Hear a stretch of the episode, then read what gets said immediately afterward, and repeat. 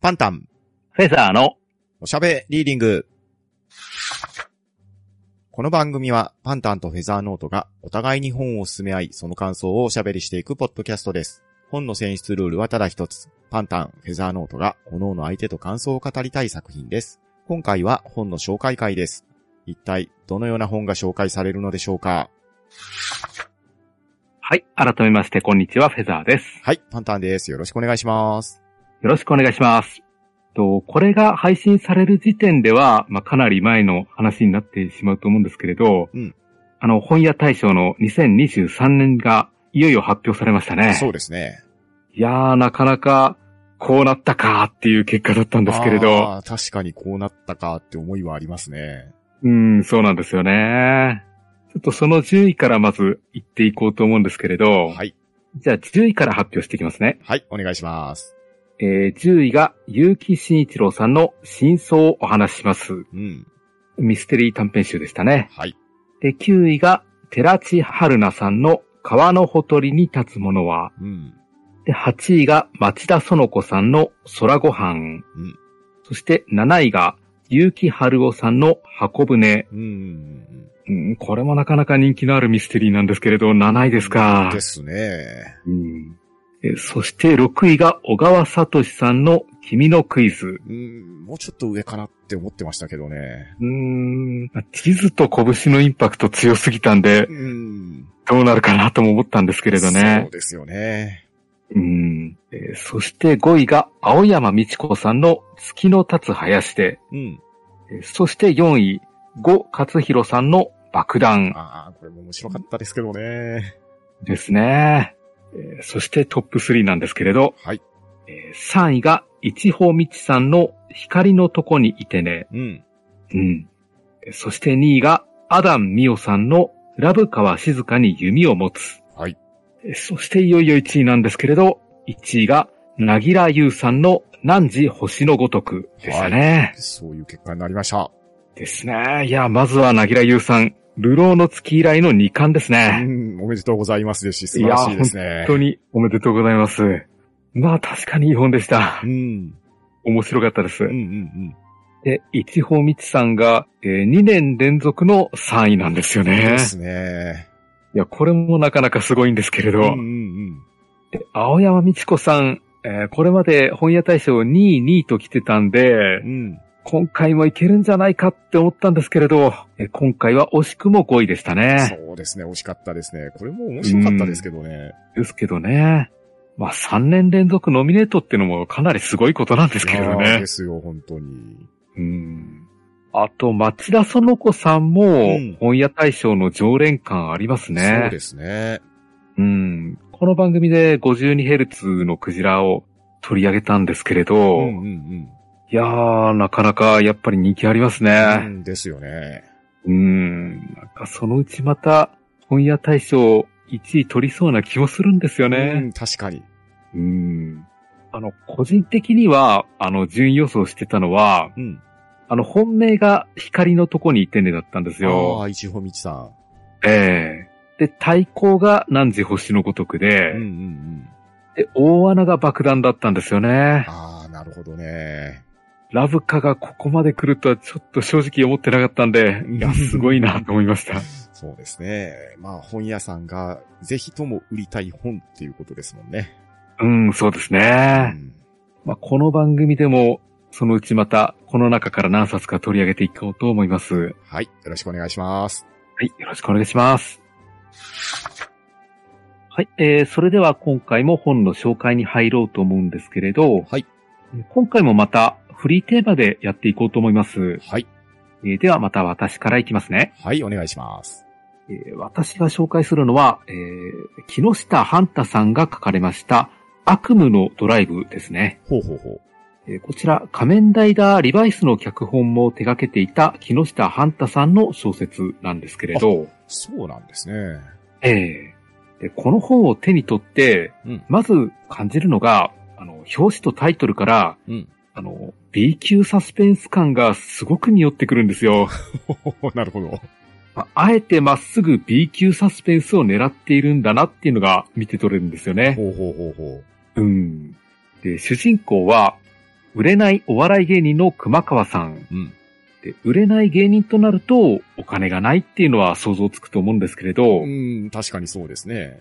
うん。で、食うに困った熊川さんは、知り合いのつてで、運び屋さんの仕事を始めるんですよね。ほうほうほう。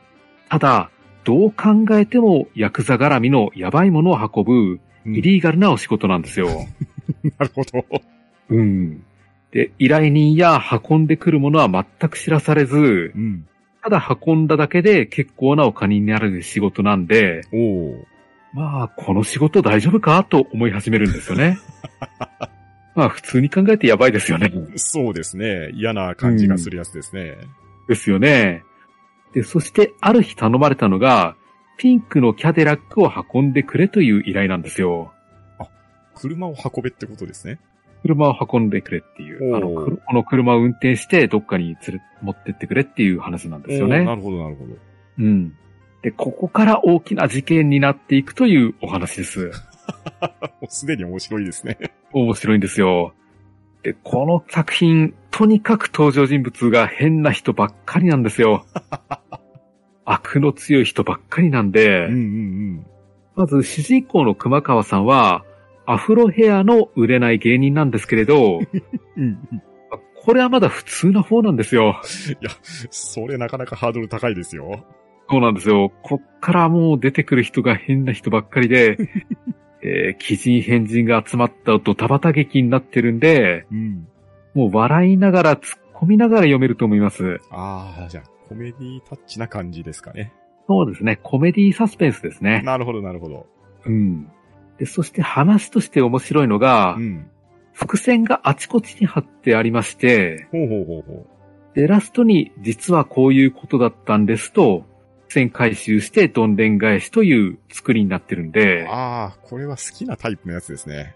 そうなんですよね。だから読み物としてなかなか面白いところもあると思います。うんうんで、木下ハンタさんは、はいあの、もともと劇団ニコルソンズというサスペンスコメディをメインにやっていた劇団を主催していた方なんで、ああ、じゃあ、脚本家と方ですかね。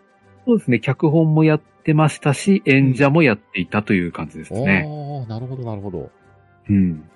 で、舞台劇のようなイメージもあるんですよね。ああ、でもなんとなくピンときますね。うん。まあ、あまり頭を使わずにさらっと読めて笑えると思いますうし、ん。もし気に入ったようでしたら、木下ハンタさんの悪夢シリーズは他にも色々と出てますので、ほうほうほうほう。まあ手を出してみてはいかがでしょうかというところです。はい。では、早速読んでみたいと思います。では続きまして、パンタさんお願いします。はい。今回、私パンタンからフェザーさんに紹介させていただく小説は、奥野桜子さんが書かれました。それってパクリじゃないですか新米知的財産部員のお仕事という本を紹介したいと思います。うんうん。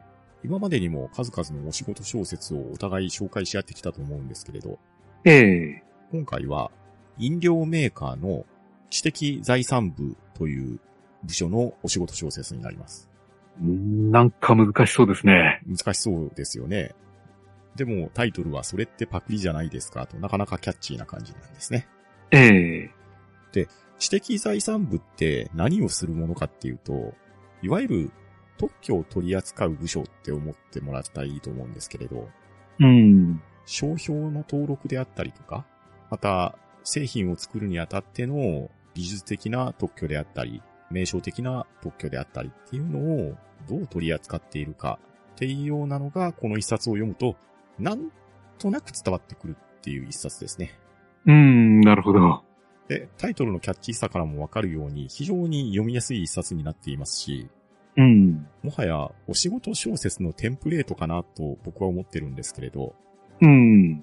とある部署に配属された若手の女性社員さんと、そこに新しく配属されるやり手の男性スタッフのコンビネーションでいろんな難題を解決していくというお仕事小説テンプレートと言っても言い過ぎじゃないんじゃなかろうかと。